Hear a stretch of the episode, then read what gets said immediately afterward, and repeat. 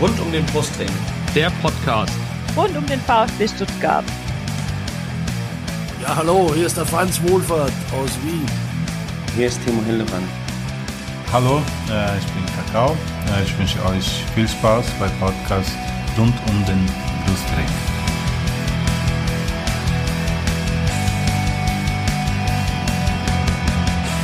Herzlich willkommen zum Podcast rund um den Brustring. Mein Name ist Lennart.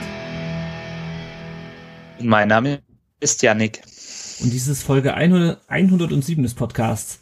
Thema heute ist das 1 zu 1 des VfB gegen Hertha BSC am vergangenen Bundesligaspieltag, dem 21. Und wir haben auch heute wieder Gäste im Podcast. Das ist natürlich zum einen ein Fan der Hertha. Äh, in diesem Fall ist das Steven, bei Twitter zu finden unter sogenannter und unter anderem auch zu hören im Podcast von Hertha Base. Hallo Steven. Hallo, Steven. Hallo, schön hier zu sein. Grüße nach Stuttgart. Hi. Schön. Und äh, wir haben auch wieder einen äh, VfB-Fan zu Gast. Äh, das ist ähm, erneut der Stefan. Und wenn ihr seinen Twitter-Handle hört, dann wisst ihr, warum er heute wieder zu Gast ist. Er heißt nämlich auf Twitter @vfberliner1893. Hallo Stefan, willkommen zurück zum dritten Mal mittlerweile jetzt im Podcast. Guten Abend, ich freue mich. Hattrick. ja, weil du jetzt schon dreimal da warst, brauchen wir dich nicht mehr vorzustellen. Äh, also wer dich nicht kennt, wer uns die Saison zugehört hat und wer dich nicht kennt, der hat echt was äh, verpasst bisher, nämlich unter anderem zwei Folgen, aber auch sehr interessante ja. Diskussionen. Deswegen, Yannick, müssen wir eigentlich nur den Steven vorstellen. Würdest du das wieder übernehmen? Ja, richtig, genau. Genau, das übernehme ich wieder traditionell. Hallo Steven, auch von meiner Seite. Ähm, zunächst einmal, wie bist du denn zur Hertha gekommen? Wie bist du Hertha-Fan geworden? Ähm, tatsächlich relativ klassisch. Also mein Vater hat mich mitgenommen als Kind. Ähm, da war ich sieben, wenn mich nicht alles täuscht. Ähm, habe jetzt nicht mehr so die großen Erinnerungen, aber ich weiß, dass Hertha gewonnen hat. Das war auch wahrscheinlich ein großes Glück, weil das ist äh, passiert ja nicht allzu häufig oder zumindest ist die Wahrscheinlichkeit jetzt nicht so hoch oder nicht gegeben, dass äh, das erste Spiel dann immer ein Sieg ist. Ähm, ich weiß noch, dass es gegen 1860 war. Ja, und ähm, seitdem war es im Endeffekt so, dass ich immer wieder ins Stadion wollte, immer öfter, öfter, hatte dann mit zwölf, glaube ich, meine erste Dauerkarte. Ähm, ich habe dann mal Richtung Kurve geschielt und fand das immer sehr, sehr spannend, was da dann so passiert. Und so ab 14, 15 war ich dann äh, meistens in der Kurve. Okay, also auch schon etwas länger dabei und ähm, auch schon längere Zeit in der Kurve bei den aktiven Fans. Sehr schön. Ähm, dein erstes Spiel, ähm, kannst dich noch dran erinnern? Wie war das? Gegen wen? Ergebnis? Das war gegen 68, wie schon gesagt, 97. Ich war sieben Jahre alt. Ich hatte das Glück, dass Hertha halt auch äh, damals aufgestiegen ist, ähm, mhm. weil mein Vater, ähm, das kann ich jetzt tatsächlich mal zugeben, mein Vater war zu der Zeit eher VfB Stuttgart Sympathisant, sage ich mal. Ähm, und ähm, ja, Hertha hat äh, zu der Zeit, oder zumindest vor dem Aufstieg, nicht so die große Rolle in Berlin gespielt. Wahrscheinlich, wenn TB aufgestiegen wäre, hätte er mich auch mal zu TB mitgenommen. Es ging eher darum, glaube ich, mal zum Fußball zu gehen. Mhm. Ähm, ich hatte dann das Glück, dass Hertha aufgestiegen ist, genau, war gegen 1860. Hertha hat gewonnen, ich glaube 2 zu 0. Ähm, ich weiß, dass wir später da haben. Ähm, da stand es schon 1 zu 0. Ähm, früher war es irgendwie so, wenn man, glaube eine halbe Stunde später so ist man umsonst reingekommen. Ich weiß es nicht mehr genau. ähm, auf jeden Fall hat Hertha gewonnen. Ich weiß noch, dass 2 zu 0 fiel nach einer Ecke. Äh, ist also definitiv eine andere Zeit, weil wenn ihr die Standards von Hertha gesehen habt am, am Samstag, ähm, ist gar keine Gefahr mehr. Okay. Die Zeit haben sich ein bisschen kennen wir auch, kennen wir auch. Ja, die, die guten alten Zeiten, wo Hertha noch nach einer Ecke ein Tor gemacht hat. Ähm, dein erstes Trikot von der Hertha oder trägst du überhaupt Trikots? Ähm, ja, ich, also ich trage Trikots, jetzt nicht super regelmäßig. Ähm, mein erstes Trikot habe ich, glaube ich, bekommen, da war ich zehn. Das müsste dann Saison, nee, Moment, ich war, ja doch, ich war zehn, 2001, 2002 müsste das gewesen sein. Und ich weiß noch, dass hinten Sebastian Deißler drauf war. Wow, cool. Ja. Ja. Damals noch ein aufstrebender junger Star bei euch zu dieser Zeit. Ja. ja. Tatsächlich mein Lieblingsspieler. Ich war natürlich gekränkt, als er zu den Bayern gegangen ist. Ähm, mhm. Und ähm, ja, in den darauffolgenden Jahren hatte ich dann Marcelinho auf dem, auf dem Trikot. Ähm, ich finde es, also heutzutage, ich habe ab und zu noch Trikots, also gerade wenn es mal irgendwie welche ohne Sponsor gibt, was ja bei uns in dieser Saison relativ lange der Fall war, ähm, dann besorge ich mir ganz gerne mal eins, aber es ist jetzt nicht mehr so, dass ich dafür irgendwie für so ein normales Trikot mit Werbung 85 mhm. Euro oder so ausgebe. Ja, okay, ja man wird, man wird reifer, was das angeht. Ne? Ähm, dein Platz im Stadion, du hast es ja vorhin schon erwähnt, du bist in der Kurve, also wahrscheinlich in der Ostkurve bist du zu finden im Olympiastadion, oder? Ja, also meistens schon. Es war, es hat auch immer mal wieder gewechselt. Es gibt auch mal, ab und zu gab es auch mal Spiele, die ich irgendwie aus dem Oberring verfolgt habe ähm, oder von der, von der Gegend gerade. Da gab es verschiedene Sachen. Ähm, aber meistens ist es schon so, dass es mich dann doch wieder in die Kurve zieht und ich dann, ich dann in der Ostkurve bin, ja. Sehr schön. Gut. Dann, Lennart, kommen wir zum Spiel, ne? Ja, genau. Ich habe übrigens gerade nochmal parallel, wenn du erzählt hast, äh, das Spiel recherchiert, dein erstes. Äh, das erste Tor hat übrigens ein gewisser, gewisser Michael Preetz damals äh, gemacht. Ich weiß nicht, ob du es gerade gesagt hast und nicht gehört habe. Und äh, das 2 zu 0 ein, ein gewisser Andreas Schmidt. Lang, lang ist der. Breze mittlerweile, glaube ich, auch nicht mehr. Okay. Auch ja, nicht das mehr. Bitte? Nee. Preetz ähm, tatsächlich, da schließt sich dann der Kreis, ja. Also, ja, und dann würde ich sagen. Solange wie ich Hertha-Fan bin, war er auch. Ja, genau. Mhm. Gut, dann würde ich sagen, dann blicken wir jetzt mal auf das äh, Spiel, äh, das jetzt nicht äh, 13, 14 Jahre zurückliegt, sondern äh, das am vergangenen Samstag stattgefunden hat im Neckarstadion. VfB Stuttgart 1, Hertha BSC 1. Äh, ich, wir gucken zunächst, zunächst mal die Aufstellung an. Äh, die Dreierkette wurde ein bisschen umgestellt, Kämpfer komplett raus, er war nicht mehr im Kader. Stattdessen äh, spielten Anton, Karasor in der Mitte und Mafopanus auf rechts. Ähm, Sosa und Wamagituke diesmal auf den Außenbahnen, auch soweit so unspektakulär. Allerdings haben innen dann äh, links First, äh, links Tommy und rechts Förster gespielt und Kalajdzic ähm, äh, vorne als als Mittelstürmer. Yannick, was hast du dir gedacht, als du die Aufstellung gesehen hast? Ja, also ich muss sagen, ähm, dass man Karasor mal wieder die Chance gibt, ähm, zu spielen. Ähm, Kempf war ja erkältet, fand ich eigentlich ganz gut, weil ich von dem Jungen doch ähm, viel halte, weil er ja in der Saison noch nicht viel Spielzeit hatte und wenn er dann reingeworfen wurde, hat er es eigentlich ganz gut gemacht, also ordentlich gemacht. Mhm. Ähm, Sosa ja in überragender Verfassung momentan, das war klar. Ähm, war man Gituka sowieso. Und äh, Tommy und Förster innen hinter Kalajdzic fand ich eigentlich so gegen die Hertha auf den ersten Blick eine doch gute Taktik und eine gute, eine gute Aufstellung. Naja, schauen wir gleich nochmal, wie sich das im Spiel dann äh, ausgewirkt hat. Die erste Szene, die ich mir jetzt notiert habe, äh, es gab ein paar Chancen ähm, für beide Seiten am Anfang, war, die gelb, war diese gelbe Karte für ähm, Konstantinos Mafopanos in der siebten Minute. Stefan, ähm, das ist ja schon die, die vierte, die er hat. Das heißt, bei der nächsten wäre er gesperrt und es ist die, jedes Mal, wenn Mafopanos gelb sieht, ist es die erste gelbe Karte für den VfB im Spiel. Über die, diese gelbe Karte ist an sich und den Schiedsrichter reden wir gleich noch.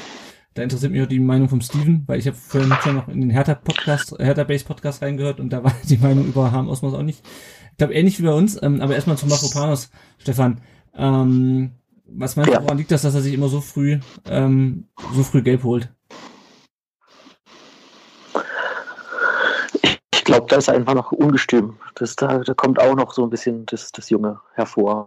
Mhm. Ähm, dass er sich halt dann, gerade gerade in der ersten Zeit, wenn er dann, also in der ersten Minuten ähm, versucht, so besonders hervorzutun und besonders hart in die Sachen reingeht. Das sind ja, also die gelben Karten sind ja teilweise Fehler, die er nicht machen würde, wenn er da vielleicht ein bisschen ruhiger wäre, abgekellerter. Mhm. So Kempf würde wahrscheinlich, das Kempf passiert es ja auch nicht auf der anderen Seite. Das liegt nicht daran, dass Mavropanos schlecht spielt, sondern dass einfach in bestimmten Situationen, da fehlt es ihm noch. Ja, das hat man ja auch bei das, Und das sind halt, Genau, und das führt dann halt leider dummerweise zu gelben Karten und äh, ich möchte nicht sehen, äh, ich, ich wette, äh, dass am äh, Samstag gegen Köln. Ich hoffe mal nicht. Sagen wir es mal so. Ja, ja. Also, was halt so ein bisschen das Problem ist immer, halt, wenn du halt einen, einen Innenverteidiger oder eine der Dreierkette hast, der früh gelb hat, der hat halt äh, für, den Rest, des Spiels eine Hypothek, das heißt, du musst ihn halt entweder runternehmen oder halt hoffen, dass er, dass ihm sowas nicht nochmal passiert. Ähm, deswegen, ähm, ja, die Sache an sich fand ich, also ich, so wie ich es gesehen habe, spielt er den Ball ähm, und geht jetzt auch nicht besonders ähm, rabiat oder mit gestreckten Beinen von hinten rein. Ähm, vielleicht habe ich aber auch falsch in Erinnerung. Steven, wie fandst du den Ham Osmos in der in der Partie? Ähm, schwach, aber so wie so sehe ich Harm Osmos eigentlich jedes Mal, wenn ich, wenn ich ihn irgendwie pfeifen sehe, muss ich sagen. ähm, also das hört sich ja dann an, als wenn ich irgendwie immer dem, Schul äh, dem Schiedsrichter die Schuld in die Schuhe schiebe. Also dem ist nicht so, aber Harm Osmers zählt für mich schon, neben zum Beispiel auch Patrick Stieler zu den Schiedsrichtern, wo ich immer denke, oh nee, das muss jetzt nicht sein, dass der uns pfeift. Ähm, mhm. Und ich fand, also ich fand die gelbe Karte auch überzogen an Mafropanos, muss ich sagen. Ähm, es gab ja noch ein paar weitere Szenen. Ähm, wir sprechen ja sicher sicherlich auch noch über das 1 zu 0 und die Frage, ob das nun Abseits war oder nicht. Ja. Wobei man sagen muss, das ist vielleicht jetzt gar nicht zwingend seine Schuld, sondern das äh, vom Video ähm, Assistant Referee, beziehungsweise wir wissen auch nicht, welche Bilder ihm gezeigt wurden. Ähm, aber will ich jetzt nicht vorgreifen. Auf jeden Fall, also erstmal grundsätzlich fand ich die Schiedsrichterleistung jetzt ähm, ja eher nicht so gut. Ja. Also was mich halt gestört hat, ist, der hat halt überhaupt keine Linie. Ähm, teilweise war dann, man sieht, guckt natürlich vor allem immer auf die Fouls aus Sicht seiner Mannschaft. Also mir sind halt die Passagen aufgefallen, wo ähm, VfB im Angriff gefault wurde und es nichts gab und dann im Gegenzug sieht dann sieht dann ähm, Mafropanos gelb für äh, wo meiner Meinung nach den Ball spielt. Gleichzeitig ist mir dann, aber sind mir aber später auch Sachen aufgefallen, wo ich mir dachte, oh, jetzt aber eigentlich Freistoß für die Hertha geben müssen oder vielleicht auch eine gelbe Karte für uns. Ähm, aber es war halt, ja, es war, hatte einfach keine Linie und ähm, mit den, mit den frühen ja. gelben Karten ist ihm, glaube ich, auch das, das Spiel so ein bisschen entglitten dann einfach, weil das, du hast ja häufig das Problem, wenn du zu früh gelb zeigst, dann musst du halt die Linie durchhalten. Wenn du die nicht durchhältst, dann, äh, ja, dann kannst du es eigentlich schon vergessen, wenn du dann fürs eine gelb gibst und, fürs, und fürs andere nicht. Ich glaube, das ist auch so ein bisschen das Problem. Sorry, ähm, ja. mit der frühen gelben Karte, die in meinen Augen, wie gesagt, überzogen war gegen Mavropanos. Dann gab es ja noch äh, relativ früh auch eine gegen Piontek in der mhm. 13. Minute. Pekarik hat auch früh eine gesehen. Dann gab es aber auf der anderen Seite die Szene, wo man über Elfmeter diskutieren kann, wo Alderete gegen Förster war es, glaube ich, ähm, relativ rabiat äh, rangeht. Also wenn es da Elfmeter gibt, ich weiß mhm. jetzt nicht, war schwer zu sehen, ob es im Strafraum war oder nicht, aber an sich war das sicherlich war schon eher faul als keins, würde ich behaupten. Ähm, dann gab es noch in der 89. die Szene, wo es durchaus gelb-rot gegen, gegen Karasor geben kann. Ähm, also keine wirkliche Linie, würde ich sagen. Ja. ja, naja, ich glaub, genau. Und, und jetzt mal kurzer, Ex mhm. kurzer Exkurs. Äh, es, es, kommt mir so vor, als ob die, die Schiedsrichter in letzter Zeit immer öfter ihre Linie verlieren. Und da haben es ja da, das, äh, Osmas ist ja das beste Beispiel dafür. Äh, man, man versucht irgendwie rauszufinden, wie die Entscheidungen zustande kommen, aber bei Gott, man kommt einfach nicht drauf. Ja. Ja, also ich, ja, ich meine, wir beschweren uns, glaube ich, jede Folge über die Schiedsrichterleistung aus, aus unterschiedlichsten ähm, Gründen. Ja. Ähm, teilweise ist es dann halt auch manchmal einfach Sache des, des VAR, des, der halt ähm, katastrophal agiert. Äh, ja, aber teilweise sind manche Schiedsrichter sind auch einfach schlecht. Ja, aber diese also Linienlosigkeit, ja. aber diese Linienlosigkeit fällt mir immer öfter auf. Ja. So, ja. irgendwie jedes zweite Spiel denkst du, wo ist die Linie des Schiedsrichters? Und das äh, weiß nicht, woher das kommt. Ja, das ist es halt. Ne? Wenn er halt irgendwie mal, wenn er halt eine strenge Linie pfeift, dann pfeift das, dann kann man sich darauf einstellen, aber äh, einmal hier und einmal da ja. und, und anders, das ist halt schwierig. Ähm, aber wir wollen uns nicht so lange mit dem, mit dem Schiedsrichter aufheben, auch, äh, aufhalten, auch wenn, wie das Steven ganz richtig angemerkt hat, er dann äh, gegen Ende der ersten Halbzeit noch eine ähm, ziemlich wichtige Rolle gespielt hat. Äh, wir hatten in der achten äh, Minute den, äh, die Chance von Endo, was ich relativ überraschend fand, ähm, dass der mal überhaupt zum Schuss kommt nach einer Hackenvorlage von Kalajdzic. Ähm, Kalajdzic hat dann in der 30. Minute noch eine Chance, dann pariert ja dann diesen Kopfball von Afropanos und Förster könnte im Nachschuss reinmachen in der 34. Minute. hat alles nicht geklappt.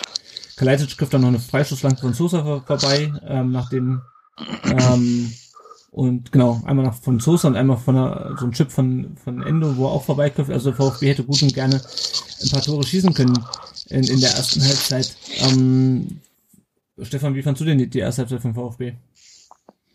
Äh, nicht genug. Mhm. Bei weitem nicht. Also sie hätten die, die, die Chancen, die sie hatten, waren eigentlich gut. Vor allen Dingen die, so die Sosa-Flanken kommen ja inzwischen so auf Punkt, das ist ja Zucker, den zuzusehen. Und da muss dann einfach mehr kommen. Also mhm. die, die Chancen, die sie hatten, die hätten sie reinmachen müssen. Ganz eindeutig. Also es war, es wirkt, es, es wirkte so, dass sie äh, wieder viel wollen, aber am Ende ist nicht, ja, der, der letzte Meter wieder, ne?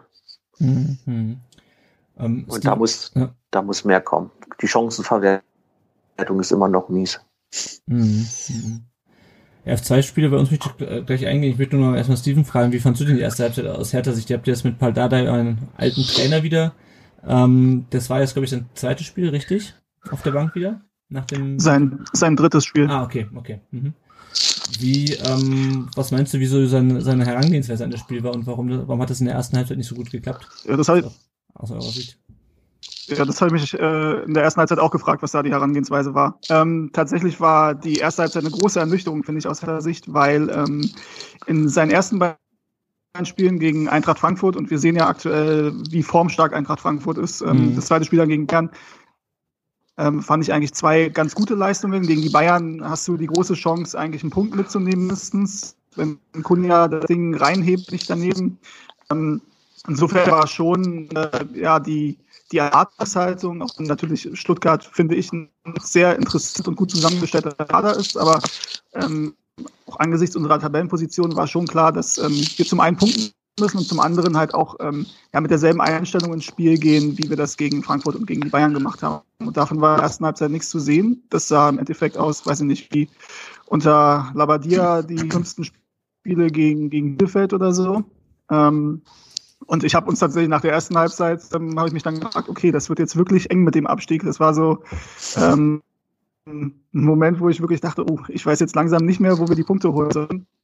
Also das soll jetzt um Himmels Willen nicht despektieren klingen. Stuttgart ist äh, natürlich keine schlechte Mannschaft, ähm, aber trotzdem kannst du sich auftreten und irgendwie musst du mal punkten. Und ich sehe schon so, dass ähm, wir uns nicht hätten beschweren können, wenn Stuttgart äh, 2 zu 0 oder 3 zu 0 zur Halbzeit geführt hätte. Mhm.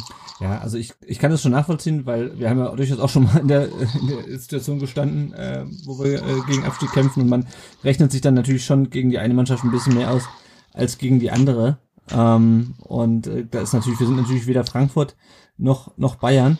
Ähm, und ich habe nochmal kurz nachgeschaut, wir hatten im Hinspiel hatten wir die Konstanze äh, zu Gast und ich meine mich erinnern zu können, das Hinspiel hatten wir ja gewonnen, dass die sich äh, furchtbar darüber beschwert hat, wenn ich mich, ich meine, das wäre die Konstanze gewesen, wenn nicht, wenn nicht das Spiel gegen Köln die, äh, die Woche drauf dann gewesen, ähm, dass die Mannschaft halt überhaupt keine, keine Mannschaft an sich ist und ähm, äh, war natürlich auch noch unter, unter, unter Bruno Labbadia äh, und ja, das halt irgendwie gute Einzelspieler, aber keine Mannschaft und irgendwie so, der fehlt so der Spirit für den Abstiegskampf. Hat sich das geändert, deiner Meinung nach, bei euch? Ähm, also ja, es war übrigens die Konstanze, weil ich hatte vor kurzem noch mal reingehört ähm, in den Podcast.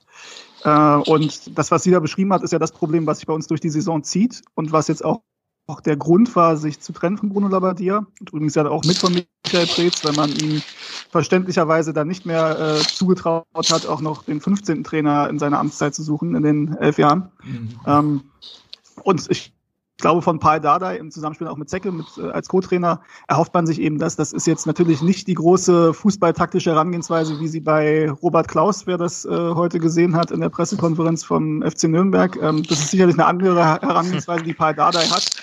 Ähm, das ist eben eher, dass er da eine Mannschaft formen soll aus diesen ganzen durchaus talentierten äh, ähm, Spielern, die aber halt eher als Ich AG aufgetreten sind in den letzten Wochen. Mhm. Und das hat gegen Frankfurt und gegen äh, die Bayern sehr, sehr gut ausgesehen und funktioniert. Und in der ersten Halbzeit gegen Stuttgart halt in meinen Augen nicht so. Es wurde dann, in, äh, ja, ich denke, es wurde dann ein bisschen besser in der zweiten Halbzeit, vor allem dann mit den Wechseln und mit der Hereinnahme von, von Sammy Kedira. Mhm. Ja, ja, da kommen wir gleich noch drauf, aber das war so ein bisschen, fiel mir gerade noch ein. Ähm, ja, dann kommen wir doch mal zu Ende der ersten Halbzeit. Also, stopp, eine Frage möchte ich noch dem, dem Yannick stellen. Äh, Sosa und Tommy auf links, äh, hat's ja eben schon ein bisschen drüber gesprochen. Äh, wie fandst du sie in, in der ersten Halbzeit, die, die beiden äh, ähm, schnellen Spieler auf der, auf der linken Bahn? Also sehr stark. Ähm, besonders Sosa hat da auf seiner Seite mächtig Alarm gemacht. Ähm, Tommy hat dann auch versucht, ähm, durchzustoßen, hat auch ein, zweimal geschafft. Ähm, also von beiden wirklich eine ordentliche Leistung und Sosa ist ja auch zum Kicker-Spieler des Tages gewählt worden. Also das zeugt, das zeugt auch schon davon, wie seine Leistung auch über die Grenzen von Stuttgart hinaus wahrgenommen wird. Ähm, ist ja jetzt auch bei den Bayern scheinbar auf dem Zettel. Also der Junge auf der, auf der Schattenliste. sicherlich auf der Schattenliste, ja, wie, wie man es auch immer nennen will, Kalles Einkaufsliste, keine Ahnung. ähm, aber auf jeden Fall haben beide eine ordentliche Leistung gezeigt. Sosa vielleicht noch einen Ticken besser, hat ähm, mit seinen Flanken mal wieder ähm, für richtig Alarm gesorgt und man hat einfach wieder gesehen, ähm, dass das eine große Waffe von ihm ist und dass er jetzt auch mittlerweile gelernt hat, gut ähm, auch nach hinten mitzuarbeiten, was ja auch immer so ein bisschen die Schwäche bei ihm war. Und ihr habt es ja auch gerade erwähnt, also in der ersten Halbzeit hatte Hertha große Mühe, ihn in den Griff zu bekommen. Da ging viel über seine Seite. Ja, also ich fand es auf jeden Fall eine interessante Alternative war mit den beiden ähm, vorne zu spielen. Ja, also ähm, weil er hat ja auch eine, eine Position für Tommy gesucht, hatte Mafropanos ja angekündigt, äh, Mafropanos, Pellegrino hatte Ratzel ja angekündigt. Ähm, ich glaube, das, davon, dass äh, ja. Mafropanos die Aufstellung was aber noch ein bisschen entfernt. Und ähm, ja, das fand ich auf jeden Fall eine, eine, eine also, Geschichte. Damit kannst du sicherlich auch in den nächsten Spielen ja. also auch für die nächsten Spiele ähm, sicherlich eine Alternative. Durchaus die zwei auf der linken Seite. Hat Spaß gemacht in der ersten Halbzeit. Ja, ja auf jeden Fall. Ja, dann kommen wir kurz zum, äh, zum 1 zu 0. Äh, es war ein Freistoß, wo ich glaube zuerst, ähm, also Sosa hat geflankt. Ich weiß nicht, wer zuerst, wer zuerst angelaufen ist, das habe ich vergessen. Ich weiß nicht, ob es einer von euch noch auf dem Schirm ist. Das war auf jeden Fall ein bisschen verzögert. Ähm, und dann springt Kalajdzic äh, in diesen in diese Flanke rein, köpft ihn rein, äh, jubelt und dann wird äh, erstmal äh, abseits angezeigt vom vom Linienrichter oder wurde direkt abseits angezeigt vom Linienrichter. Dann ähm, wurde der Video Assistant Referee konsultiert und nach zwei Minuten und beim Hertha Base Podcast wurde es gesagt, äh, keine Ahnung, 30 Sekunden, äh, hat das Tor dann doch gezählt. Äh, also ich habe auf den ersten Blick gedacht, ähm, okay, äh, gleiche Höhe passt, äh, vielleicht ein bisschen auch mit, mit VfB-Brille. Ähm, nur gibt es sowas wie gleiche Höhe natürlich nicht mehr äh, in äh, Zeiten der kalibrierten Linie. Steven, ähm, aus deiner Sicht, wie, wie hast du das, äh, die Entscheidung gesehen? Ähm, ich habe ehrlich gesagt erst gedacht, dass es gleiche Höhe ist ähm, und habe mich da gar nicht so sehr aufgeregt. Ähm, zumal ich halt fand, dass man wirklich drum gebettet hat aus härter Sicht. Äh, mhm um diesen Treffer.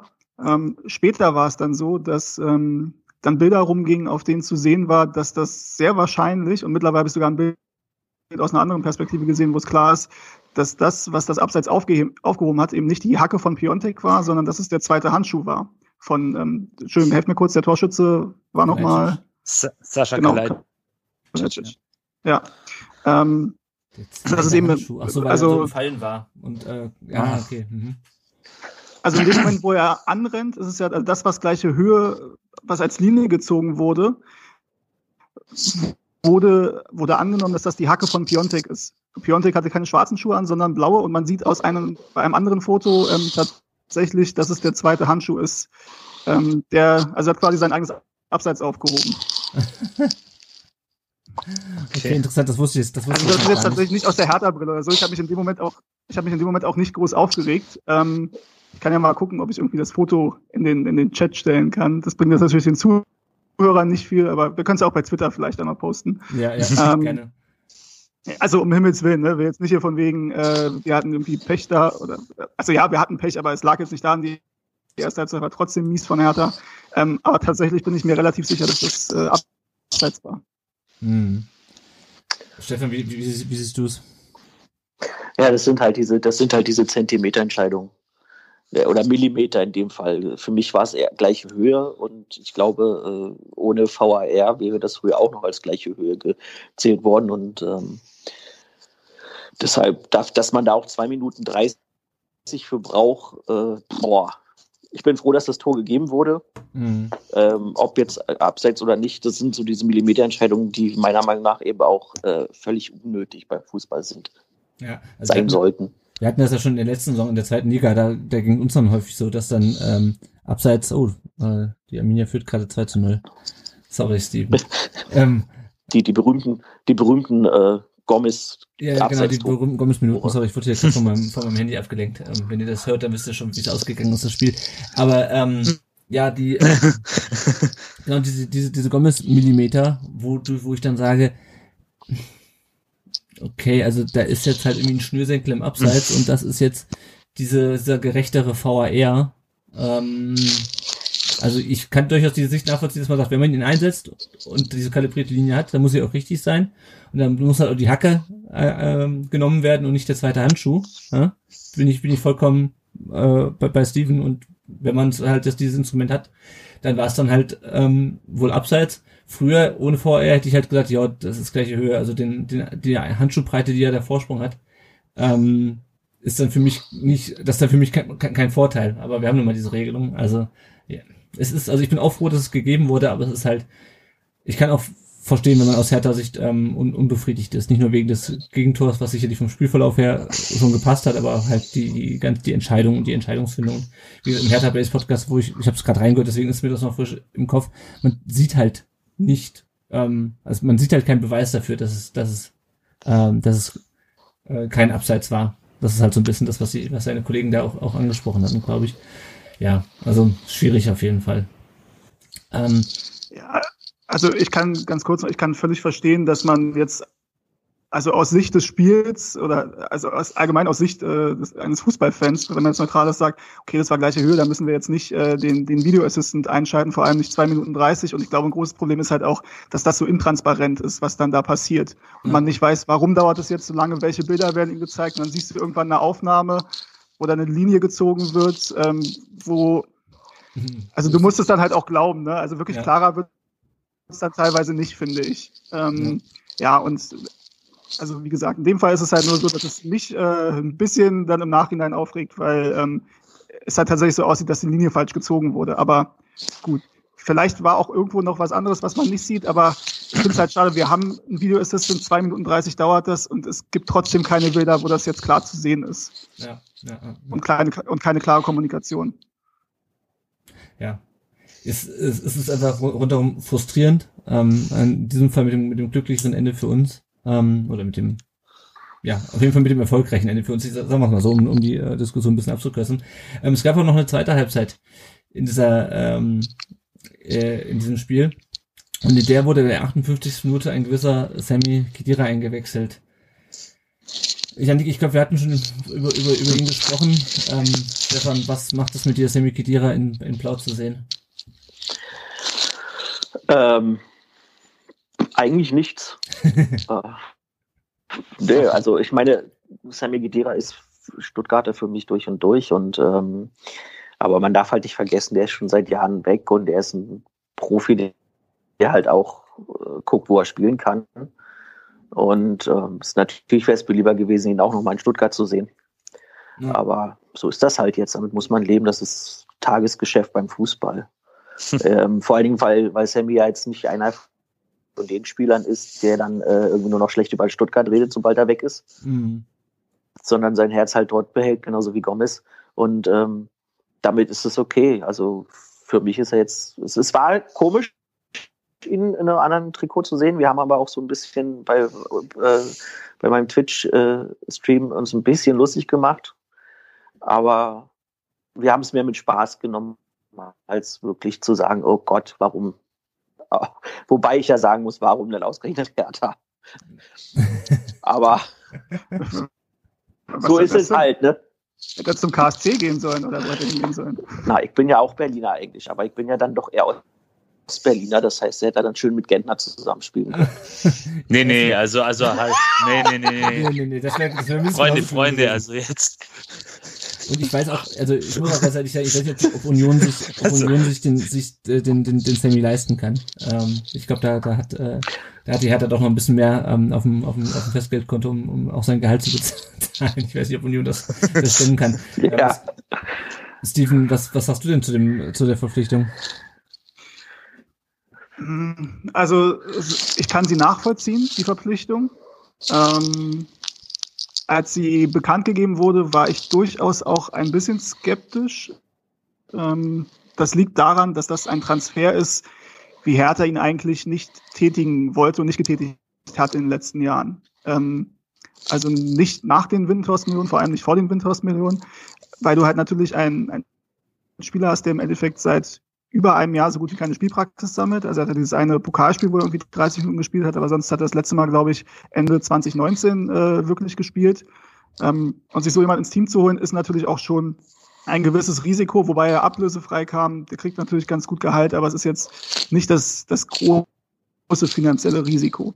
Mhm. Ähm, ich verstehe aber, dass man das gemacht hat, weil ähm, man in der Mannschaft, glaube ich, das Problem identifiziert hat, dass es so ein bisschen an jemandem fehlt, der die Erfahrung hat, der die Ruhe hat, der das Spiel auch beruhigt, der einfach spielt im richtigen Moment ähm, und der einfach auch abseits des Platzes mit seiner mit seiner Erfahrung weiterhelfen kann. Und der ist natürlich, er strahlt auch was aus natürlich mit den Erfolgen, die er jetzt hatte. Ähm, und ich glaube, dass das der Mannschaft ganz gut tun kann.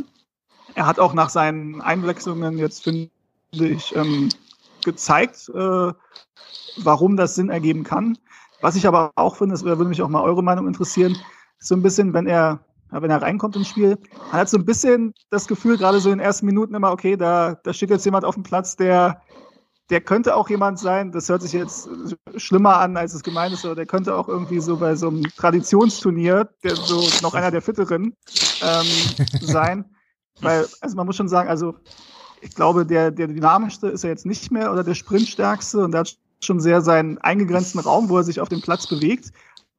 Aber ähm, das, was er macht, hat halt Hand und Fuß. Ähm, und ich glaube, ja, also ich glaube, dass das Sinn ergibt. Man muss jetzt sehen, äh, wie das bei ihm aussieht über 90 Minuten, wenn das dann mal äh, soweit ist. Ähm, ja, also schon nachvollziehbar, aber auch noch, noch ein kleines Fragezeichen dahinter. Ja, ich gebe die Frage gleich an dich, Janik, weiter. Wie, wie fandst du ihn? Also ich muss ganz ehrlich sagen, ich habe jetzt seit, wann ist er gegangen? Zu zehn? Ich habe ihn jetzt halt auch zehn Jahre nicht aus der Nähe spielen. 2010 ist er, ja, 2010 genau. ist er gewechselt zu Real. Oh. Ja, ähm, also der Steven hat es eigentlich schon richtig eingeschätzt. Ähm, der hat da so ein bisschen in meine Gedanken geguckt. also mir kam es tatsächlich auch so vor. Ähm, ich habe ihn zwar die letzten Jahre immer mal wieder verfolgt, ähm, gerade in seiner Zeit, wo er bei Real Madrid gespielt hat. Ähm, er ist natürlich nicht mehr der dynamischste und auch nicht mehr der schnellste, aber er ist immer noch ein Spieler, der was ausstrahlt und der junge, äh, junge darf man ja schon was sagen, aber er hat ähm, wirklich ähm, in seiner Karriere einiges erreicht und hat mit den Besten der Besten zusammengespielt, auch jahrelang als Stammspieler. Und ähm, auch bei Real und auch bei Juve jetzt zuletzt konnte man das beobachten, was jetzt auch der Steven richtig ähm, analysiert hat, dass er so seinen festen Raum hatte, eben diesen Bereich im zentralen Mittelfeld. Ähm, das ist wirklich, wirklich ein Spieler, der ja einfach eine ganz große Präsenz hat, trotz seiner fehlenden Dynamik. Und man hat ja dann auch gesehen, er hat mit zur ähm, spielentscheidenden Situation beigetragen ja. beim 1-1. Und ja, er wird, ich bin der Überzeugung, ähm, auch wenn viele Hertaner ihn vielleicht auch noch etwas kritisch sehen, ähm, dass er der Hertha gerade in dieser jetzt schwierigen Phase, ähm, aktuell sind sie jetzt auf dem Relegationsplatz, darf man ja ein bisschen spoilern. Ähm, Bielefeld führt ja gerade 0-2. Und ich glaube, in so einer Situation ist so ein Sammy Kedira nicht der schlechteste, weil er eben da auch eine, ich fand mit seiner Einwechslung ist auch so ein bisschen die Struktur ins Hertha-Spiel zurückgekommen, muss ich sagen. Also das hat schon was bewegt, dieser Wechsel. Ja, ja. ich, ich glaube das auch und tatsächlich, ähm, wenn ich da noch kurz was ergänzen ja. darf, ähm, äh, ist es so, dass auch ähm, in den letzten Tagen jetzt ähm, der, der Transferphase im Januar ähm, schon auch bei vielen Fans hat man mitbekommen, der Wunsch war, einen erfahrenen Spieler damit reinzuholen. Mhm. Ähm, natürlich haben auch viele über, über Boateng, also Kevin Prince Boateng nachgedacht, der aber mittlerweile, glaube ich, in der zweiten Liga in Italien spielt, bei Monza. Genau. Ähm, der aber natürlich immer mal wieder auch jemand war, der sich ja auch selbst äh, ins Gespräch gebracht hat, oder immer sagt, er kann sich das schon vorstellen, nochmal für Hertha zu spielen. Ähm, auch Jerome hat das ja ab und zu mal gesagt. Ähm, aber auch da oder da noch mehr eigentlich wäre es halt auch fraglich gewesen, inwiefern das sportlich noch reicht. Ähm, auf der anderen Seite, also vor, ich weiß nicht mehr, wann es war, vor zwei oder drei Jahren hat Frankfurt ähm, ihn ja geholt und dieses Jahr, was er da mit Frankfurt gespielt und erlebt hat, das hätte er gerne auch hier haben können, aber mhm. das hat leider, hat er leider mit Frankfurt ja. gemacht. Ja, ja. Ja, ähm, kommen wir doch mal wieder zum Spiel. Ähm, hat schon angesprochen, Hertha kommt wesentlich besser aus der Kabine, als sie es in der ersten Halbzeit gemacht haben. Da gab es eine 59 Minute, also eine Minute nachdem äh, Kitira eingewechselt wurde, diesen Fehlpass von Karaso im eigenen Strafraum. Kunja über Luft, dann Kobel, äh, aber Anton klärt zum Glück äh, auf der Linie. Ähm, das war so ein bisschen das, was ich schon die ganze Zeit, also ich fand Karaso hat bis dahin eigentlich ein super Spiel gemacht. Äh, also sehr, sehr, sehr souverän. Mhm. Also eigentlich, also äh, keine Ahnung. Ich habe bei Karaso immer halt noch so ein bisschen das Gefühl, das ist halt einer, den, ähm, den haben wir halt für die zweite Liga letztes Jahr geholt, wo er sicherlich auch gut und solide gespielt hat. Ähm, und Bundesliga traue ich ihm noch nicht so richtig zu. Das liegt aber vielleicht auch einfach daran, dass ich noch nicht so richtig habe spielen sehen. Gleichzeitig haben wir ganz viele Leute, denen ich letztes Jahr nicht die Bundesliga zugetraut habe, äh, nach den Erfahrungen der zweiten Liga und die jetzt super spielen. Ähm, ja, Stefan, wie, wie siehst du es? Ähm, hast du, wie, wie fandst du seine Performance in dem Spiel? Ähm, also von den Verteidigern her war er für mich der schlechteste von den drei Leuten. Mhm. Ähm, das war mir auch zu viel Unsicherheit drin bei ihm. Ähm, und ja, das Gegentor ist das der beste Beweis. Und das ist ja bei, bei ihm aber eben nicht einfach so, dass er eine Sekunde mal einen Blackout hatte, sondern es war irgendwie die ganze Zeit, war er für mich da der Wackelkandidat. Mhm. Im Gegensatz zu, zu Anton, der meiner Meinung nach der beste Spieler mit auf einer der besten auf dem Platz war. Und Mavropanos, der bis auf die gelbe Karte eigentlich auch ganz gut weiter verteidigt hat, äh, war halt Karazor da hinten. Ich bin halt auch einer, der denkt, der, derjenige, der denkt, er ist für die erste Liga noch nicht so weit. Mhm. Ich möchte jetzt nicht sagen gar nicht, aber jetzt noch nicht. Ja, ja. Und dann äh, kam äh, zehn Minuten später kam dann die Davi für Tommy rein und Kulibali für Wamangituka. Also eigentlich für zwei Spieler, die zumindest in der ersten Halbzeit doch für relativ viel Betrieb gesorgt haben. Ähm, und es kamen zwei Spieler rein mit Didavi und Kulibali, die jetzt in den letzten Spielen nicht so effektiv und gefährlich waren. Janik, ähm, hast du die Wechsel für sinnvoll äh, gehalten? Äh, war das vielleicht auch wieder so ein bisschen Belastungssteuerung bei, bei Tommy und Bamagituka, die natürlich mm. viele Kilometer wieder gemacht haben in dem Spiel? Also ich, ich kann es auch ganz wie ich finde. Also ja, auf der einen Seite sicherlich. Hm, mach du erst. ja, ja, ja, klar. Ähm, also, weil du gerade gesagt hast, Belastungssteuerung, sicherlich ist das, ähm, das haben wir ja auch in den letzten Folgen immer mal wieder angesprochen, ein Thema bei allen 18 Bundesligisten.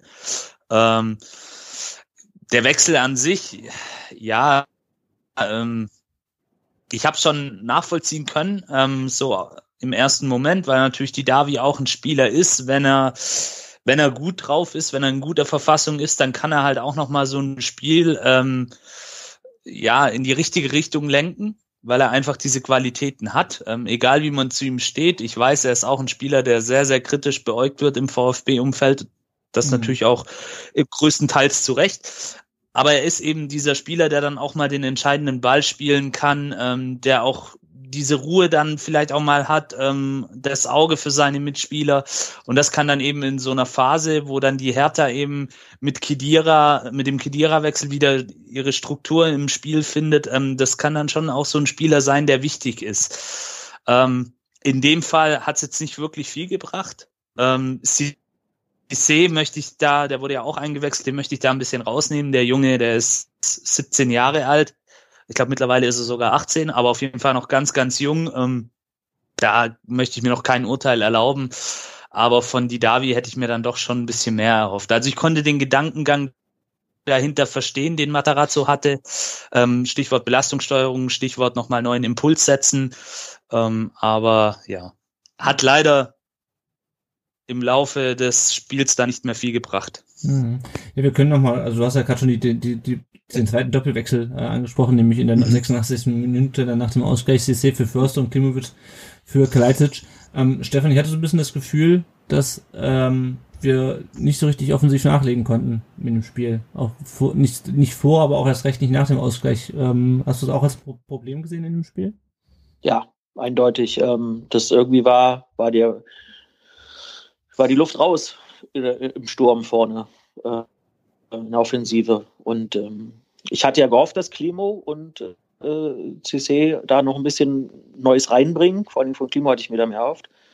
Ähm, war halt leider nicht der Fall. Und ähm, ja, es war, man merkt halt meiner Meinung nach, dass Castro und González fehlen im Moment. Mhm. Mhm. Die Davi zum Beispiel ist für mich jemand, der eigentlich nicht mehr viel bringt. Also da muss ich auch äh, sagen, äh, kann ich Janik kein Recht geben. Ich bin da anderer Meinung, dass er halt wirklich nur noch Standfußball macht und dass ihm die Ideen inzwischen halt auch nicht mehr kommen. Mhm. Das, ähm, aber äh, ja, da bin ich halt im Moment mehr bei Castro und hoffe, dass er bald wieder gesund ist, ähm, weil der da auch Ideen hat, gute Ideen und immer noch ein bisschen mobiler ist als die Davi und immer noch ein bisschen mehr Unruhe reinbringt. Ja. Und das hatte ich mir halt von Klimowitz erhofft und er hat es halt nicht gemacht und äh, Sascha war durch, kann man auch verstehen. Und ähm, tja. Ja. Also was mich bei Didavi halt immer so ein bisschen stört, ich erwarte halt eben von ihm irgendwie noch ein bisschen, dass er einen Unterschied macht und er macht es halt nicht. Also oder ja. selten einfach. Aber vielleicht ist auch die Erwartungshaltung ja. falsch, ich weiß es nicht. Ähm, wir blicken nochmal auf, das, auf den Ausgleich. Also einen jungen Herrn namens Luca Netz, von dem ich bisher, ich glaube, ich hatte nur vorher gehört, äh, für das, äh, äh, durch das Gegnerinterview, ähm, was wir, was, was wir vor dem Spiel hatten. Äh, weil da wurde nämlich erwähnt, dass äh, Dardai, ich glaube, der ist schon unter, unter Labadia zum Einsatz gekommen, der, der Netz, oder? Steven? Äh, ja, ist er. Genau. Ähm, ja, also er hat jetzt nicht viele Einsätze, ich müsste jetzt lügen, wie viele, aber fünf, sechs Einsätze so in dem Dreh hat er schon. Na, na, ähm, ja, natürlich kommt die Flanke von Sammy Kedira ähm, und dann nimmt er den so ein bisschen mit, da wurde noch geprüft, ob, ob er mit der Hand mitnimmt, dem war aber nicht so äh, und macht ihn dann rein. Ähm, bisschen Sascha Kalajdzic hast glaube ich hinterher irgendwo genannt, ein Kaktor. Äh, also was mich aber, also das eine ist, wie wir, wie wir Netz da verteidigen, das andere, was mich aber viel mehr fuchs, ist, warum äh, Sammy da so viel Platz hat. Also das war hat mich so ein bisschen an das, an das eine Tor gegen, gegen Leverkusen, das 2-0 von Leverkusen erinnert, letzte Woche, äh, wo wir, äh, gut, das war glaube ich keine Standardsituation, aber wo wir auch sozusagen so 30, 20, 30 Meter vom eigenen 16er völlig apathisch da rumstehen und den Gegner machen lassen. Janik, ähm, wie kannst du dir so ein Abwehrverhalten, Abwehrverhalten erklären beim Gegentor? Ja, das haben wir ja schon oft diese Saison gesehen. Ähm, das, das sind natürlich dann auch wieder individuelle Fehler von Einzelnen. Ähm, ich meine, dass man den Sammy Kedira am 16er nicht so frei stehen lassen sollte und frei agieren lassen sollte. Ähm, ja, eigentlich wie am besten. Sollte, sollte, sollte man wissen, dass, dass, dass das keine gute Idee ist. Und ja, ist dann natürlich auch unglücklich, ähm, dass der Ball, ähm, ich dachte im ersten Moment in, in, in der Realgeschwindigkeit, dass ihm der Ball verspringt, aber dann kommt er, legt er in sich den quasi vor und ja, das ist einfach auch schlecht verteidigt von, von unseren Innenverteidigern. Ich glaube, Karasor war für ihn zuständig. Ich bin mir gerade nicht sicher. Ähm, macht da auch einen Stellungsfehler, aber auch die beiden anderen Verteidiger sehen da jetzt nicht so gut aus. Ja, so darfst du dann die Hertha ähm, im Vorfeld gab es ja dann auch schon zwei, drei Versuche der Hertha und die können da wirklich ähm, in Ruhe sich noch den Ball zuspielen und das Ding nochmal neu aufbauen. Und so darfst du einfach ähm, nicht in der Bundesliga verteidigen, meiner Meinung nach. Da siehst du gegen jeden Gegner, siehst du da alt aus. Und wenn du dann halt so einen Gegner hast wie Hertha, auch wenn sie jetzt momentan in der Tabelle nicht so gut dastehen, ähm, sie haben individuell starke Jungs auf dem Platz, nicht nur Sammy Kedira, sondern auch noch ein paar andere, Luke Bacchio beispielsweise, der da auch relativ frei steht, der ja noch wegrutscht ja, dann fängst du dir halt so ein Tor. Das ist dann halt so. Mhm. Ja, wo, wobei Luke Bacchio, das soll jetzt nicht, nicht fies klingen, aber Luke Bacchio kannst du im Moment auch ein bisschen äh, alleine auch stehen lassen. Ähm, da kommt leider nicht viel rum. Da ist im Moment okay. komplett, da ist komplett der Wurm drin bei ihm und irgendwie fragen sich alle, warum der immer noch 90 Minuten spielen darf. Ähm, ja. Das ist leider bei ihm, glaube ich, ähm, ja, ein tiefergehendes Problem, dass er grundsätzlich die falschen Entscheidungen trifft. Okay. Ähm, und natürlich muss man auch sagen, er hat nicht das Glück aktuell in seinen Aktionen. Matthäus Kunja übrigens auch nicht, aber ähm, was Luca Netz da hat, war natürlich war das Glück, dass er sich da quasi irgendwie selbst anschießt und den Ball mhm. dadurch mitnimmt. Auf der anderen Seite hatten wir jetzt in den letzten Wochen auch nicht ähm, das Glück im Übermaß auf unserer Seite. Insofern nehme ich das in der Situation dann gerne an. Ja. War auch verdient. Also die Hertha hat sich das Glück auch erkämpft in der zweiten Halbzeit. Das muss man einfach sagen. Wir waren zu passiv, gerade nach vorne. Und von daher ähm, 1-0 verwalten, das klappt in den wenigsten Fällen in der Bundesliga und da müssen wir uns an die eigene Nase packen und für die Hertha war das dann letztendlich verdient. Das muss man mhm. einfach so sehen. Ja, ja. Wir können ja mal auf ein paar, auf ein paar äh, Hörerkommentare in den sozialen Netzwerken äh, schauen. Ihr könnt uns bei Facebook und bei Twitter, bei Instagram äh, folgen. Äh, diesmal kamen die alle von, von äh, Twitter, bei äh, Facebook ist momentan ein bisschen tote Hose. Der Frink äh, T Hefe 1 ähm, hat geschrieben, unnötiges Unentschieden, viel zu passiv und immer nur Flanken von links hoffen ist mittlerweile in der Liga bekannt. Es kommt nichts Neues, wird eng werden. Äh, dazu haben wir gleich noch eine Hörerfrage äh, zum Thema äh, wird, wird eng werden. Ähm, Stefan Flanken von links waren ja eigentlich doch recht effektiv die letzten, die letzten Wochen. Wie siehst, wie ja. du, ist es zu durchsichtig oder? Nee, das, das Problem liegt nicht an den Flanken von links. Das Problem ist, dass die Leute, also die Gegner inzwischen verstanden haben, dass man den Waman Tuka halt mindestens doppelt und ihn so ein bisschen aus dem Spiel rausnimmt. Mhm. Und dadurch werden wir dann am Ende gezwungen, über links zu gehen. Ja. Weil wir da die Freiheiten haben, weil sie sich alle auf Wamangituka konzentrieren. Mhm. Und wenn man das jetzt von Stuttgarter Seite aus nutzen würde, dass Wamangituka halt einfach Leute bindet, äh, dann könnte man da sicherlich noch ein bisschen mehr rausholen. Und das, deshalb ist, glaube ich, Wamangituka dann auch äh, rausgenommen worden, weil mhm. er halt einfach nicht nicht dazu kam. Er versucht halt irgendwie durch die Bitte, aber wie gesagt, da gehen zwei, mindestens drei Leute sofort auf ihn drauf. Und ähm, deshalb bleibt uns ja nur noch von links. Ja, ja. Der Ed Nico 85MV schreibt unterm Strich in Ordnung. Ähm, Janik, wie zufrieden bist du mit dem oder unzufrieden bist du mit dem einen Punkt gegen die Hertha?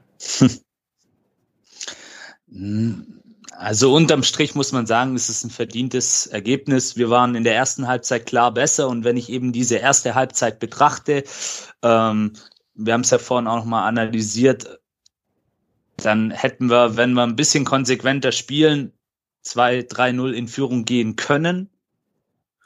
Und dann, glaube ich, bei allem Respekt vor der Hertha, ähm, wäre es schwierig geworden, da nochmal zurückzukommen. So, wenn man jetzt die zweite Halbzeit betrachtet, verdientes Ergebnis, ja, es ist ein Punkt, den nehme ich mit. Ähm, der hilft uns auch weiter, der kann uns noch weiterhelfen im weiteren Verlauf. Aber natürlich, ja, ähm, wenn man, wie gesagt, wenn man die erste Halbzeit anguckt, sicherlich ein bisschen ärgerlich. War, war mal wieder mehr drin, wie so oft in dieser Saison. Aber ähm, unterm Strich ist es dann doch in Ordnung, dieser Punkt. Zumal man sagen muss, dann ja in, den, in der letzten Phase der Partie durchaus auch noch Chancen da waren, dass Hertha den Lucky Punch setzt. Mhm. Wie er dann auch noch mit, mit dem Schuss von Mafropanos in der Nachspielzeit, der dann vorbei rauscht am Eck ähm, am rechten, nee, linken Eck. Also ja, unterm, unterm Strich ist es okay. Ähm, für die Hertha sicherlich mehr ein gewonnener Punkt wie für uns, aber unterm Strich ist es für mich jetzt okay, wenn ich so mit ein paar Tagen Abstand auf das Spiel schaue. Ja, Steven, äh, siehst du es auch so? Ein gewonnener Punkt? Ja, Nee, also, wenn ich jetzt mal die Tabellensituation ausblende, ähm, da sieht natürlich schlecht aus, dafür hätten wir definitiv die drei Punkte gebraucht, aber nur aufs Spiel ähm, bin ich aus härter Sicht mit dem Punkt zufrieden, weil auf der einen Seite muss man, denke ich, sagen, dass wir uns nicht beschweren können, wenn wir nach der ersten Halbzeit nicht nur mit 1 zu 0 zurückliegen, sondern vielleicht mit 2 oder 3 zu 0. Ähm, aber dann haben wir sicherlich in der zweiten Halbzeit ähm, gerade ab der 55, 55. 60. Minute doch deutlich mehr vom Spiel gehabt. Stuttgart war dann schon relativ passiv, fand ich. Ähm, und insofern finde ich eins zu eins ähm, in Ordnung. Ein Sieg wäre sicherlich glücklich gewesen. Ähm, Punkt finde ich okay. Ähm, muss aber auch sagen, dass das mit ein bisschen Abstand war. Ähm, es hat eine Weile gedauert, weil ich doch über die ersten 45 beziehungsweise sogar eher 55 Minuten ja doch sehr, sehr, sehr, sehr unzufrieden war ähm, weil ich einfach nicht verstanden habe, dass man, äh, nachdem man jetzt eigentlich leicht im Aufwind war, nicht von den Ergebnissen, aber schon von den Leistungen her, mhm. ähm, dann so eine so eine schwache Leistung, so eine fahrige Leistung ähm, zeigt. Ähm, ja, deswegen ein Glück hat das noch funktioniert in den letzten äh, in der letzten halben Stunde, weil hätten wir das verloren und ähm, wäre die Leistung ähm, über 90 Minuten so gewesen, wie sie dann über die ersten 55 waren, dann ähm, ja, also haben wir nicht mehr viele Strohhalme, an die wir uns klammern können. Insbesondere, wenn ähm, die Bayern es jetzt auch nicht schaffen, gegen Bielefeld irgendwie was zu holen, weil die uns ja unser, unser Land in Katar vertreten mussten. natürlich bin ich zu großem Dank verpflichtet. ähm, ja. Du weißt schon, dass, also, das, dass, dass dieser Halbzeitstand eigentlich nur eine Rache an Berlin-Brandenburg ist, ne? Ja, ja da habe ich, ja, hab ich eben auch dran gedacht. Ähm, ja, oh, ähm, der nächste Flieger bleibt noch länger ähm, ja, ja, am Flughafen. Ich, würde, würde, würde ich auch sagen. Ähm, genau, noch ein paar andere Kommentare. Ähm, der Sebastian schreibt, unnötig Hertha hätte ohne Schiri VAR hier kein Tor gemacht. Kann ich nicht ganz nachvollziehen, weil also ich das Tor war halt kein ich auch nicht. war halt offensichtlich kein Hand. Also habe ich auch nicht so gesehen, dass er mit der Hand mitnimmt. Ähm, mhm. Nee, war auch nicht. Ja. Der äh, Ed, ähm, Dick, äh, Dick van Bommel schreibt ärgerlich, aber wenigstens haben die Mannschaften hinter uns bisher keine, keinen Boden gut gemacht. Da gucken wir gleich nochmal drauf, wenn wir auf, die, auf den aktuellen Stand gucken. Der Ed Caliber 93 schreibt unnötig arrogant vom gegnerischen Tor. Mich nervt das mehr als die Niederlage in Leverkusen. fand ich es ehrlich gesagt nicht. Ich habe nochmal so ein bisschen den Thread, der sich daraus entsponnen verfolgt. Er meint halt dieses häufige Querspielen. Ich glaube, das hat weniger was mit Arroganz zu tun, als mit, ja, es fehlt einfach irgendwie so ein bisschen die, die Idee. Der, der, der, der Zug zum Tor. Also äh, man spielt dann halt immer quer oder ist das dann halt irgendwie mhm. ein Mangala, der so sein, sein Schüsschen abgibt. Ähm, ich glaube aber ehrlich gesagt nicht, dass das was mit, mit Arroganz zu tun hat. Ähm, und Ed Kurani sei Oma äh, schreibt, äh, wir haben leider oft nicht den Punch, den Sack zuzumachen. In überlegenen Phasen wie vor der Halbzeit muss mehr rausspringen und in der zweiten Hälfte hätte man nicht so passiv und verwaltend agieren dürfen. Da haben wir im Grunde auch schon drüber ähm, gesprochen. Wir haben noch eine Hörerfrage, mit der leite ich dann über zur, zur aktuellen Lage. Ähm, die hat uns von Jules68 auf Instagram erreicht. Der schreibt, wie groß ist eure Angst, dass der VfB in den kommenden Wochen Richtung Tabellenende rutscht? Ähm, wenn wir mal kurz auf die aktuelle Lage gucken, der VfB ist jetzt, hat jetzt 26 Punkte, ist Zehnter, hat, wenn das Spiel in München so bleibt, ähm, acht Punkte Vorsprung auf den Relegationsplatz, nämlich ähm, auf die Hertha, wenn ich das richtig sehe, wenn ich das richtig gerechnet habe. Ähm, Danke, genau. ja. Ja, genau. ja, ich glaube nicht sicher, ob sieben oder acht Punkte sind, aber genau. Also äh, Bielefeld würde damit äh, vorbeiziehen. Äh, genau, es sind auf jeden Fall acht Punkte Vorsprung. Wir spielen jetzt in Köln gegen Schalke und in Frankfurt. Stefan, ähm, hast du Angst, dass wir nochmal, dass wir ähm, in den kommenden Wochen, also in diesen drei Spielen beispielsweise unten reinrutschen? Ähm, Angst nicht, aber wir müssen jetzt Punkte mitnehmen. Wir müssen diese Spiele gewinnen. Also das sind was, was bringt es uns, wenn wir schön gegen äh, Bayern und Dortmund spielen und keine Punkte mitnehmen? Aber ähm, diese Spiele jetzt sind einfach zu wichtig, da dürfen wir nichts liegen lassen. Ja. Ähm, und ich glaube, ich glaube, ich glaube schon, dass diese drei Spiele, die jetzt kommen, so ein bisschen zeigen werden, wo es danach hingeht. Ja, wobei Frankfurt ähm, natürlich gerade super in Form ist. Also, boah, Frankfurt ist, ist super im Fort, aber gehen wir mal wenigstens von Köln und Schalke aus. Ja. Sagen wir mal, die beiden Spiele, äh, wenn wir die nicht, wenn wir da nichts rausholen, dann kann ich mir gut vorstellen, dass es am Ende tatsächlich doch nochmal um die unteren Plätze geht. Ja. Ja. Ähm, weil wir jetzt so langsam und langsam aber sicher eben doch nach oben äh, den, der, Ab der, Abstand wird größer und nach unten wird er kürzer. Mhm. Wobei wir eigentlich schon seit ähm, Wochen mit, mit acht Punkten ähm, Vorsprung Ja, genau. ja. Haben wir einfach ich drücke euch gegen, bisher. Ich drücke euch gegen Köln und Schalke auf jeden Fall die Daumen. Das denke ich mir. Dankeschön. ja. Danke. Ja, wir können ja mal gucken, gerade wie es bei Köln läuft. Die sind jetzt äh, gegen Wolfsburg äh, auch sind der Regen aus dem Pokal rausgeflogen. Das glaube ich, denke ich, jeder mitbekommen, die Begleitumstände. Dann haben sie das Derby in Gladbach gewonnen und 0 zu 2 gegen Frankfurt ähm, verloren. Also auch nicht ganz schlecht. Also ich meine, in Gladbach, ähm, gegen Gladbach hatten wir nur gerade zwei Spiele, die sind nicht einfach zu spielen. Ähm, gegen Frankfurt zu verlieren ist aktuell keine Schande. Sie sind momentan 14. mit 21 Punkten, also fünf Punkte weniger als wir. Äh, der ähm, Abwehrchef, habe ich vorhin nochmal nach diesem Bornau, heißt er, glaube ich, äh, der fällt länger aus. Ähm, Anthony Modest haben sie im Winter nach Saint Etienne verliehen, dafür haben sie Max Meyer von Crystal Palace geholt. Ähm, ich bin auch mal gespannt, äh, wie, wie die zu spielen sind. Die waren ja schon im, äh, im Hinspiel schon nicht ganz einfach. Ähm, damals hat ein gewisser Sebastian Andersson ähm, getroffen, wo wir dachten, ui, äh, der macht bestimmt noch ein paar Tore für die. Es war in der Tat sein letztes Tor für Köln. Ähm, in dieser Saison äh, bisher. Äh, Elvis äh, Retschbekai heißt er, wird glaube ich ausgesprochen, ähm, ist mit fünf Toren bester Torschütze äh, und Eldis Shkiri mit, mit drei ist dann auf Platz zwei. Also ähm, haben, glaube ich, 20 Tore geschossen, auch nichts, was uns unbedingt jetzt ähm, das Blut in den Adern gefrieren lässt, aber ähm, ganz so schlecht waren es auch im Hinspiel nicht. Äh, also da war eigentlich von den beiden Spielen, die wir damals unentschieden gespielt haben, war eigentlich Schalke die wesentlich, wesentlich schlechtere Mannschaft, muss ich sagen. Und äh, wir haben natürlich noch Ron-Robert Zieler, ähm, ein Ex-VfBler, bei dem Karte der hat auch erst ein Spiel diese Saison gemacht. Der wird wahrscheinlich wieder Timo Horn am Samstag im, ähm, im, im Kasten stehen. Yannick, was, was äh, rechnest du dir gegen Köln aus? Also da bin ich ganz beim Stefan, drei Punkte. Also da, da erwarte ich jetzt wirklich einen Sieg. Ähm, die Kölner, ja, die sind sehr unangenehm zu bespielen. Die haben auch in, in der letzten Zeit die ein oder andere passable äh, und ganz ordentliche Leistung auch gezeigt. Aber ähm, wenn du mit dieser Abstiegsgeschichte in dieser Saison nicht mehr allzu viel zu tun haben willst, dann musst du einfach die nächsten zwei Spiele gewinnen. Ähm, Köln, wie gesagt, sicherlich der schwerere Gegner im Gegensatz zu Schalke. Wobei man bei Schalke vielleicht jetzt auch nicht weiß, ähm, haben sie noch mal ein kurzes Hoch, kämpfen sie sich noch mal ran, weil die stehen ja ja, kann man sagen, sehr am Abgrund. Da fehlt, glaube ich, nicht mehr allzu viel. Und ähm, sind auch für mich im Übrigen ein sicherer Absteiger, so leid wie es mir tut. Ähm, aber da ist, glaube ich, nicht mehr viel zu machen. Aber ja, wie ich sag, also ich erwarte da tatsächlich sechs Punkte.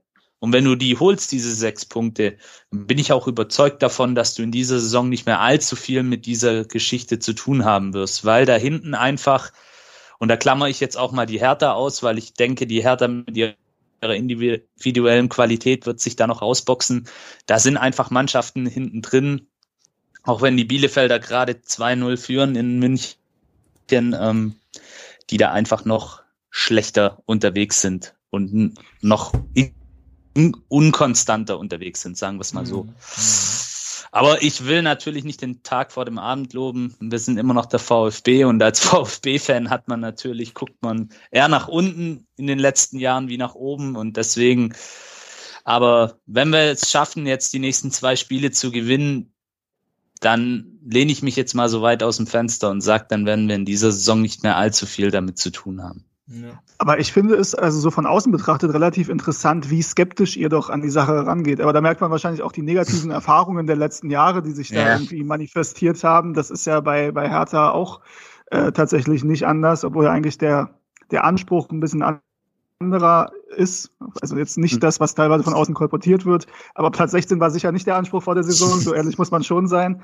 Ähm, aber ich würde jetzt ehrlich gesagt den VfB Stuttgart ähm, in dieser Saison null als Abstiegskandidaten sehen, weil dafür ist einfach ähm, die Mannschaft viel zu stabil in meinen Augen. Mhm. Dafür gibt es andere Teams, was auch eben schon angesprochen wurde, die einfach zu schlecht sind. Ja, also ihr habt 17 Punkte vor Schalke. Ich weiß nicht, äh, ob Schalke überhaupt noch 17 Punkte holt. Das kann ich mir nicht also insgesamt in der Saison.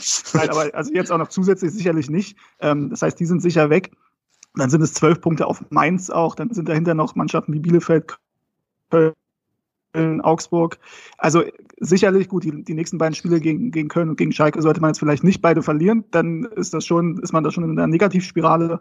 Ähm, aber ich glaube nicht, dass der VfB ernsthaft gefährdet ist dieses Jahr. Ja, wir haben halt, wir haben halt als VfB-Fans schon Pferde vor der Apotheke kotzen sehen. Ja, ja, also, ich äh, denke an den, ja. letzten, an den letzten Abstieg, da waren, standen wir eigentlich auch noch relativ gut oben und dann haben wir so eine miese Rückrunde gespielt dass es halt innerhalb von ein paar Wochen einfach abging.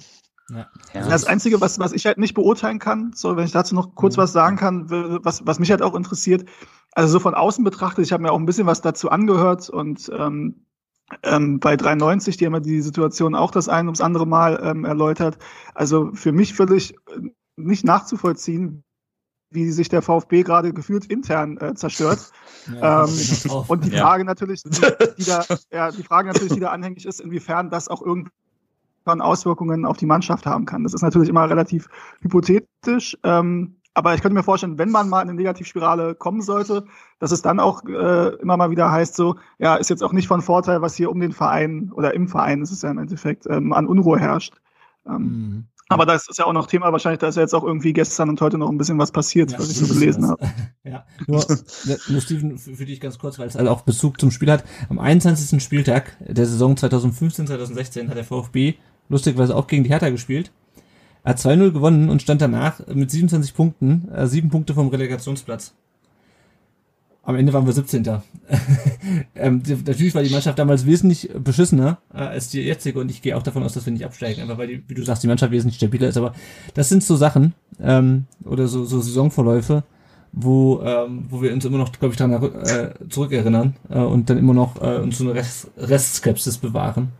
Ähm, ja, deswegen. Aber ich gehe auch davon aus, dass uns sowas wie 2016 dieses Jahr nicht passiert.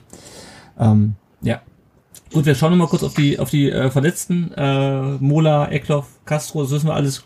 Castro könnte vielleicht äh, gegen Köln schon wieder dabei sein, denke ich. Ähm, das hieß ja, wurde ja kurz überlegt, ob er vielleicht gegen Hertha schon spielen kann. Gonzales wird wohl noch vier bis fünf Wochen ausfallen. Ähm, Moha, ähm, Hamadi Al-Gadoui, äh, auf den kommen wir gleich noch zu sprechen, der hat sogar schon wieder gespielt am Wochenende, allerdings für die zweite Mannschaft. Und Darko Scholinov hat sich einen Nasenbeinbruch zugezogen und fällt jetzt bis auf weiteres aus. Ähm, den sehen wir also so schnell auch nicht. Und dann kommen noch auf ein paar andere äh, aktuelle Themen rund um den Brustring. Natürlich auch das vom Steven gerade angesprochene Thema äh, Vereinspolitik. Erstmal kurz der Blick auf den Nachwuchs. Der VfB 2 hat gegen Homburg 2 zu 2 gespielt. Ich hatte schon gerade schon angesprochen. Äh, Hamadi Al-Gadoui hat äh, diesmal mitgespielt, sammelt also wieder Spielpraxis in der Regionalliga. Äh, die Tore haben allerdings José Enrique Rios Alonso und Erik Hottmann äh, geschossen. Das war bei beiden das zweite Saisontor. Der VfB ist jetzt nach 22 von 42 Spielen Achter ähm, mit 33 Punkten, hat auch 8 Punkte Vorsprung auf den ersten Abstiegsplatz. Und das nächste Spiel ist jetzt am Mittwoch gegen äh, Steinbach. Das ist ein Spiel, das vor drei oder vier Mal jetzt verlegt. Ähm, jetzt hat man sich darauf geeinigt, das Heimrecht zu tauschen. Ähm, und äh, hoffentlich kann das Spiel dann auch auf den etwas ähm, moderneren Plätzen in Stuttgart stattfinden und der VfB spielt dann halt äh, gegen Ende der Saison in Steinbach. Äh, das nächste Spiel äh, am Wochenende ist dann äh, gegen Elversberg am Samstag um 14 Uhr. Die U19 und die U17 haben weiter spielfrei erzwungenermaßen. Kurzer Blick auf die Leihspieler. Nikolas Natai hat beim äh, 2 zu 3 von Sandhausen gegen Karlsruhe ähm, nicht gespielt. Er hatte eine Gelbsperre abgesessen. Sandhausen ist 16. stehen in der zweiten Liga auf dem Relegationsplatz und auch bei Pablo Maffeo sieht es weiter nicht besser aus. Der hat zwar durchgespielt beim äh, 0 zu 1 von Huesca gegen den FC Sevilla, äh, aber Huesca ist weiter Tabellenliste und hat weiter zwei Spiele mehr als Tabellenvorletzte. Also äh, man kann auch noch schlechter dastehen als Schalke, offensichtlich. ähm, noch was zum Thema Spielplan. Ähm, da sind jetzt neue Terminierungen rausgekommen. Wir spielen, wobei das glaube ich schon vorher feststand, äh, am Samstags 15.30 gegen Schalke, Samstags 15.30 äh, in Frankfurt, wir spielen sonntags um 18 Uhr gegen, ich muss das mal ein bisschen größer ziehen, ist ja viel zu klein hier, ähm, gegen Hoffenheim, ähm, also auch so ein Spiel, so ein, äh, so ein Kackanstoßzeit. Wir spielen samstags 15.30 gegen Bremen und wir sind am 28. Spieltag das Topspiel, wenn wir den VfB wieder mit 5 zu 1 ähm, nach Hause schicken. Äh, und zwischendurch spielen wir noch äh, gegen, äh, bei den Bayern, äh, auch am Samstag um 15.30 Uhr. Aber die Termine kennt ihr alle schon. So, Thema Vereinspolitik wie das so ist, wir nehmen einmal die Woche auf und in der einen Woche passiert wieder super viel.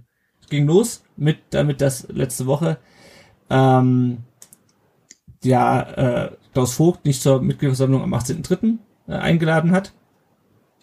Äh, dann wollten die Herren Geiser und Mutschler, die beiden anderen Präsidiumsmitglieder, ähm, den Termin ähm, den 28. März haben. Dazu haben sie auch per Mehrheitsbeschluss eingeladen. Gleichzeitig haben beide auch gegen die Veröffentlichung dieses ESECON-Berichts gestimmt, der zumindest einen von beiden ja äh, direkt belastet, im Sinne von äh, äh, Rainer Muschler, ähm, der ja an dieser Mitgliederverarsche, wir können es jetzt nicht nochmal alles neu erklären, aber Steven, du hast ja gesagt, du hast ja schon ein bisschen was angelesen, ähm, der an dieser ganzen Geschichte sowohl Datenweitergabe als auch Beeinflussung der Mitglieder durch eine gefakte Facebook-Seite äh, direkt beteiligt war. Ähm, das äh, kann man zumindest dem, äh, dem äh, Spiegelartikel entnehmen, wo dieser ESECON-Bericht von dieser Firma äh, geleakt wurde. Ähm, dann gab es noch einen zweiten Spiegelartikel, auch zu juristischen Einschätzungen. Äh, es wird natürlich in diesem Verein wieder alles geleakt. Ähm, äh, und wurde auch, wo dann auch verschiedene Handlungsop personelle Handlungsoptionen aufgezeigt wurden. Und die kamen dann auch am Wochenende. Zuerst wurden am äh, Samstag vor dem Spiel ähm, gegen Hertha Stefan Heim und Jochen Röttgermann als AG-Vorstände äh, abberufen. Ähm, die waren ja vorher auch im, hatten im VfB e.V. die gleiche Funktion, ähm, Heim als Finanzvorstand und Röttgermann als Marketingvorstand, haben die es auch in der AG, die wurden äh, wohl auch wegen der Beteiligung an der, ich nenne es jetzt einfach mal kurz Mitgliederverarsche und fasse damit alle Tatbestände zusammen, ähm, abberufen vom Aufsichtsrat der AG einstimmig.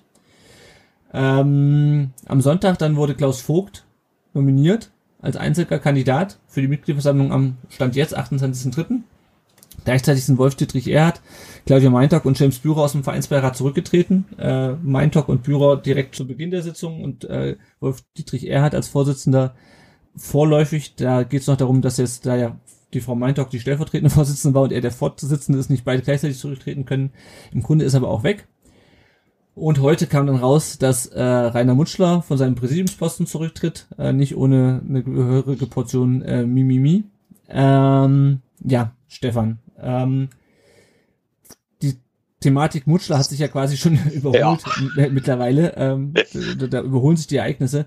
Ähm, wir haben zwei Fragen bekommen, wer hat weniger Ehre, Mutschler oder Hopp? Ähm, bei, und der andere fragt eure Meinung zu Mutschler. ähm, was sagst du, was sagst du zur, zur Personalie ähm, Rainer Mutschler? Ich bin froh, dass er weg ist. Zumindest erstmal aus dem Präsidium vom EV. Also außer RG darf er dann auch noch weg. Ähm, weil das, er, er war ja nun auch einer derjenigen, die namentlich im Mesikon-Bericht genannt wurden. Äh, und eigentlich hätte er in dem Moment schon sagen sollen, okay, ich muss hier weg. Und hat aber natürlich seine Position auch ausgenutzt, um die Veröffentlichung des Berichts zu verhindern. Und mhm. deshalb ist er für mich, also der, der ist so ehrlos wie eine Schnecke Schnee. also ja, äh, jeder weiß, jeder weiß, dass er Scheiße gebaut hat. Alle wissen, es steht, es steht offiziell in irgendwelchen Berichten, in äh, Artikeln, die geleakt wurden, wo ich mal auch frage, das, dieses ganze Geleake, das ist irgendwie falsch verstandene Transparenz anscheinend. Und äh, dann nutzt er das trotzdem noch, um dafür zu sorgen, dass dieser äh, Bericht eben nicht veröffentlicht wird. Und da, da, also da bin ich ja, da bin ich ja hier äh, wie Rumpelstilzchen im Haus rumgesprungen, als ich das gehört habe. Und darum bin ich froh, dass er weg ist. Ähm, das ist so ein bisschen Kehrwoche im Moment, schwäbische. Das kann ich als Berliner sagen. Ich kenne mich jetzt inzwischen auch damit aus. Aber mh, hm, darf ruhig so weitergehen dass jetzt so dieser alte Sumpf, ja, dieser, dieser Heimröttgermann-Mutschler, und die anderen, die, die halt einfach schon seit Wahlerzeiten da festsitzen, dass die jetzt langsam mal äh, ihren Hut nehmen und gehen, finde ich unglaublich gut. Sehr wichtig. Und dass äh, Vogt aufgestellt wurde, Gott sei Dank. Also ich glaube, dann spätestens dann hätte der Vereinsbeirat geschlossen ins in den Knast gehen dürfen. bisschen, bisschen äh, formuliert, ich weiß, was du meinst.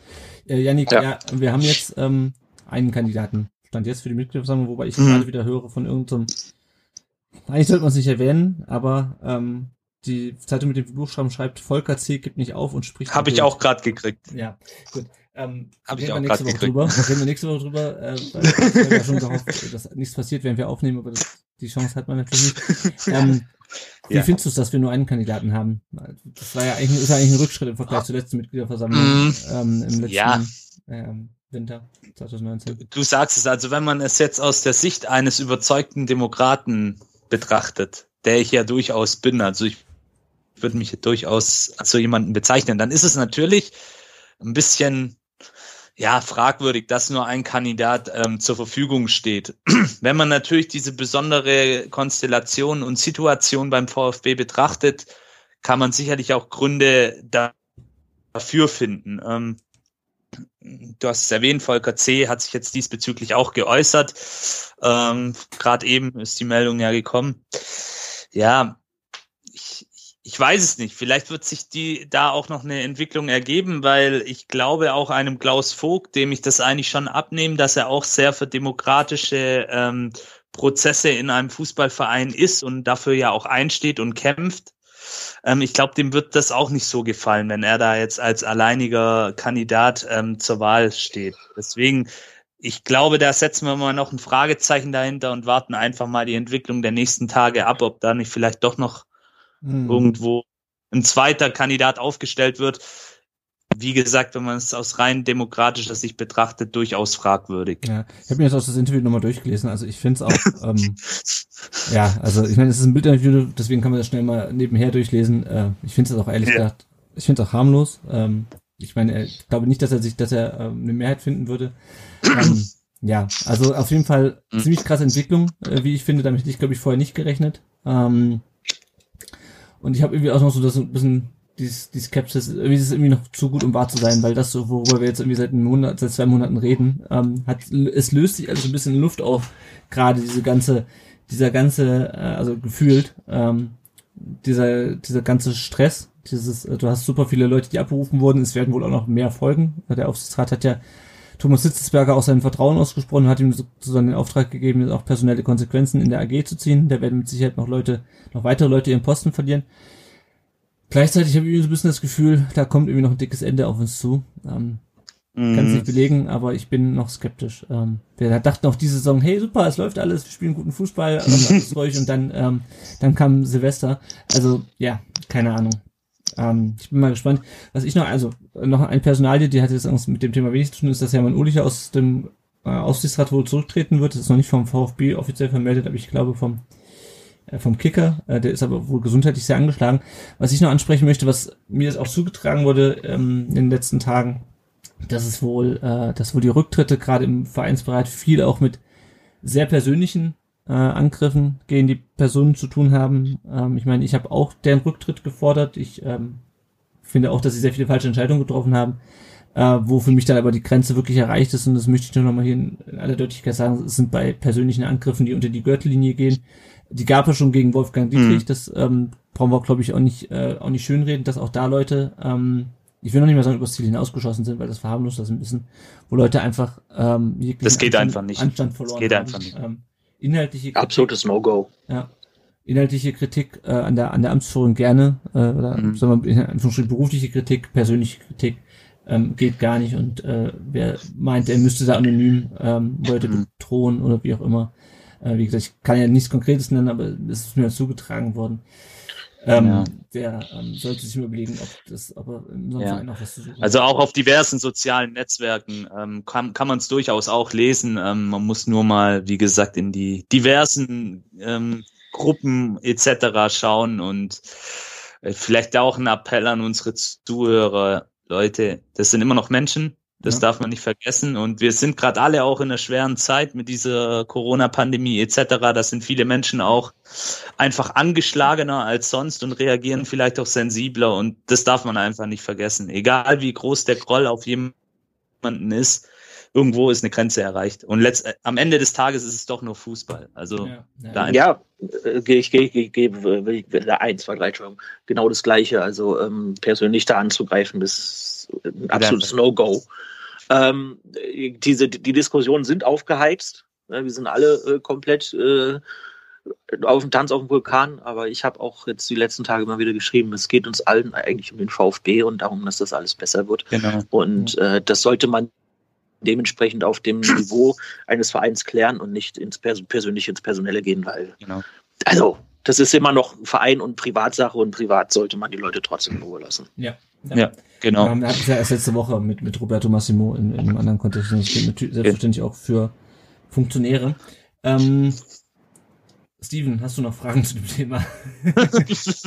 Ja, tatsächlich. Ähm, ich oh, hätte jetzt sonst eingehakt. Ähm, mich würde tatsächlich interessieren, also nun ist es so, okay, Klaus Vogt ist der einzige Präsidentschaftskandidat. Das mhm. heißt, er wird dann wahrscheinlich gewählt werden. Aber wer weiß, was noch bis dahin passiert bei euch, aber das ist ja jetzt ja, ja. der wahrscheinliche Ausgang.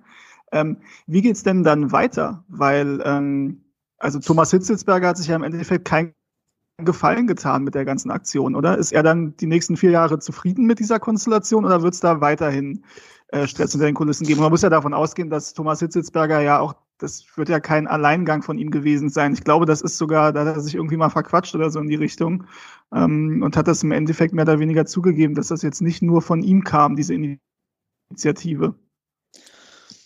Eine gute Frage, Lennart.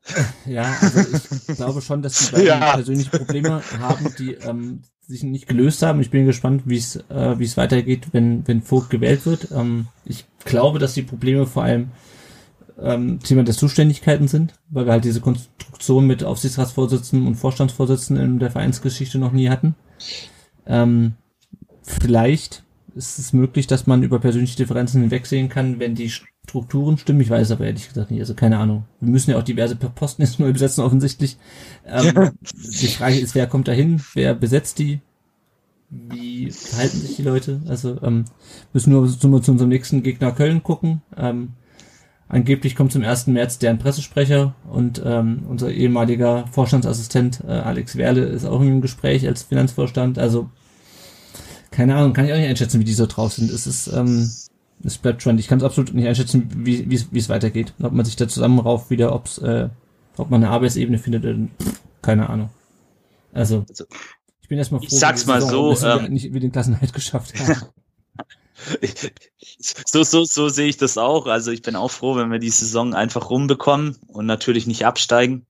Und ich traue es aber, ich bin, da spricht vielleicht jetzt auch der große Optimist in mir. Ähm, ich glaube schon oder ich traue es den beiden zu, dass sie sich zusammenraufen können. Ich meine, beste Freunde werden sie wahrscheinlich nicht mehr in diesem Leben. Da ist wahrscheinlich äh, ähm, zu viel passiert, aber zum Wohle des Vereins ähm, könnte ich mir vorstellen, dass sie sich zusammenraufen. Aber das ist jetzt nur eine vorsichtige, optimistische Sichtweise von mir. Mhm. Ja, ja. Als das kleinem Mitglied und Podcaster, ja. deswegen. Stefan, noch, noch ein Schlusswort zu dem Thema? Ähm, ich glaube auch, dass die sich irgendwie zusammenraufen und äh, da gebe ich Janik recht, beste Freunde und so werden sie nicht. Ähm, aber die, in beiden liegt halt das Wohl des VfB trotzdem mhm. noch am Herzen. Und um Stevens äh, Frage nochmal nachzugehen, die, die, ja, Hitzelsberger hat das nicht von sich aus allein gemacht. Wir haben gestern zum Beispiel auch eine lange Diskussion zu dem Thema gehabt, auch was diesen öffentlichen Brief angeht. Das, das, das ist halt eindeutig ein Agenturbrief, den hat er nicht selbst aufgesetzt. Und ähm, der wird halt da einfach die Leute gefragt haben und hat halt auf die Falschen gehört. Und ich glaube aber, ich glaube aber, dass er das inzwischen bereut und als Fehler einsieht. Und auch wenn viele Leute seine Entschuldigung nicht so richtig glauben, ich glaube schon, dass er das auch so meint und äh, er wird sich da jetzt aufraffen und zum Wohle des Vereins mit dem neu gewählten Präsidenten, wo wir alle wissen, dass es Vogt sein wird, zusammenarbeiten. Ja, ja, es gab auch schon, auch schon Aussagen in die Richtung. Gut. Ich würde sagen, wir schließen das Thema an der, an der Stelle mal ab. Ähm, gucken kurz auf unsere Kicktipp-Runde. Ähm, da führt auf Platz 1 der Flankengott mit 260 Punkten vor Dominik 1893 und drei Weizen. Ähm, immer noch ein sehr schöner Tippername. Ähm, ihr könnt uns unterstützen, wenn ihr wollt, entweder auf Patreon oder auf PayPal.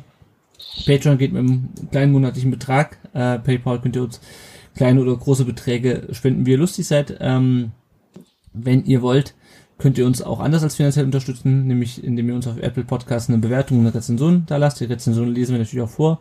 Und wenn euch auch das, das zu viel ist, dann äh, sagt den Leuten einfach, dass es uns gibt, erklärt ihnen, was ein Podcast ist, wie man das runterlädt. Ähm, wir könnt den Spot, äh, Podcast auf Spotify und auf YouTube abonnieren und sonst auch überall, wo es Podcasts gibt. Wir haben auch weiter in unserem Blog, wo wir regelmäßig Artikel äh, verfassen. Und ähm, ihr könnt auch an dem Podcast teilnehmen. Entweder ihr macht das wie der Stefan, der bereits zum dritten Mal heute dabei ist, ähm, und äh, meldet euch einfach bei uns und dann reden wir äh, ganze anderthalb Stunden lang, oder auch, aktuell ist es ein bisschen weniger, ähm, über das letzte VfB-Spiel. Oder ihr schickt uns eine Sprachnachricht an die 0157 511 08680 und dann spielen wir die hier in der Folge ab. Ja, die nächste Aufnahme wäre eigentlich nach dem Köln-Spiel. Wir haben aber vorher noch äh, eine Sonderfolge und der Yannick weiß, wer unser Gast ist in der Sonderfolge. Ich weiß nicht, ähm, ob du schon ähm, erraten konntest, Stefan, wer es ist. Nein. Gut, dann sage ich euch jetzt mal die Stationen dieses Spielers. Vielleicht ähm, sagt dem, dem Steven der Spieler auch was. Und zwar hat dieser Spieler gespielt für, äh, ich nehme jetzt nur mal die Profistation, den Hallischen FC, den Chemnitzer FC, Arminia Bielefeld und den ersten, den VfB natürlich und den ersten FC Kaiserslautern. Ich lasse da erstmal den, den Steven raten, weil es vielleicht für den äh, Stefan jetzt schon klar geworden ist. Äh, tatsächlich nicht, weil er jetzt kein Verein ist, den ich müsste, müsste mich jetzt, oder müsste man jetzt auch wissen, wie lange er schon, schon raus ist quasi. Äh, ob er zu Kaiserslautern-Zeiten oder Kaiserslautern noch zu Erstliga-Zeiten gespielt hat oder jetzt. Ähm, also, aber nee, keine Ahnung. Also er hat 2007 seine Karriere in Kaiserslautern quasi beendet, seine Profikarriere. Ich bin gespannt. Stefan. Ich bin vollkommen raus. Ne?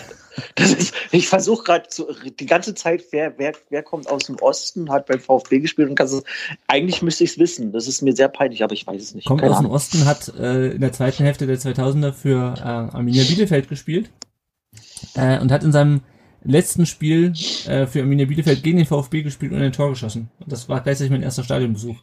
Ich, ich habe eine Idee. Ja, schieß los. Silvio Meissner. Ganz genau. Oh. genau. Silvio Meissner. Respekt. Silvio ja. Meissner haben wir in dem Moment zu Gast, wo Bayern den 3 zu 3 Ausgleich gegen Arminia Bielefeld schießt. Na. Sehr gut. das, das, das ist genau. meine goldene Minute gerade gewesen. Ja, genau. Also, das wird unser Gast sein. Ähm, wir äh, stellen noch morgen nochmal einen Post auf die Seite, könnt ihr auch nochmal eure Fragen einreichen, aber da könnt ihr euch auf jeden Fall schon mal drauf freuen. Und wir reden natürlich mit ihm über die Zeit äh, von 2000 bis 2008, beziehungsweise 2007 war er äh, in Kaiserslautern ausgeliehen in der Meistersaison, hat, glaube ich, ein Spiel gemacht ähm, für uns. Genau, äh, das wird unser Gast sein. Das hört ihr vielleicht auch erst nach dem Köln-Spiel und ansonsten äh, hören wir uns auf jeden Fall dann nächste Woche mit der nächsten regulären Folge. Euch äh, Stefan und Steven, vielen Dank fürs dabei sein. Stefan dir zum dritten Mal, Steven dir zum ersten Mal. Immer wieder gern. Ja, sehr gerne, cool. Danke fürs dabei sein.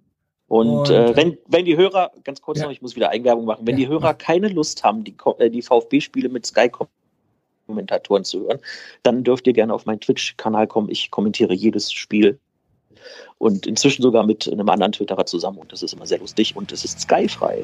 Sehr gut, sehr gut, sehr gut. Gut, dann, dann macht das. Ähm, Und ansonsten äh, hören wir uns, wie gesagt, äh, nächste Woche wahrscheinlich zweimal. Ähm, vielen Dank fürs Zuhören ähm, bei dieser Folge und bis dann. Ciao. Ciao, servus. Ciao. Ciao.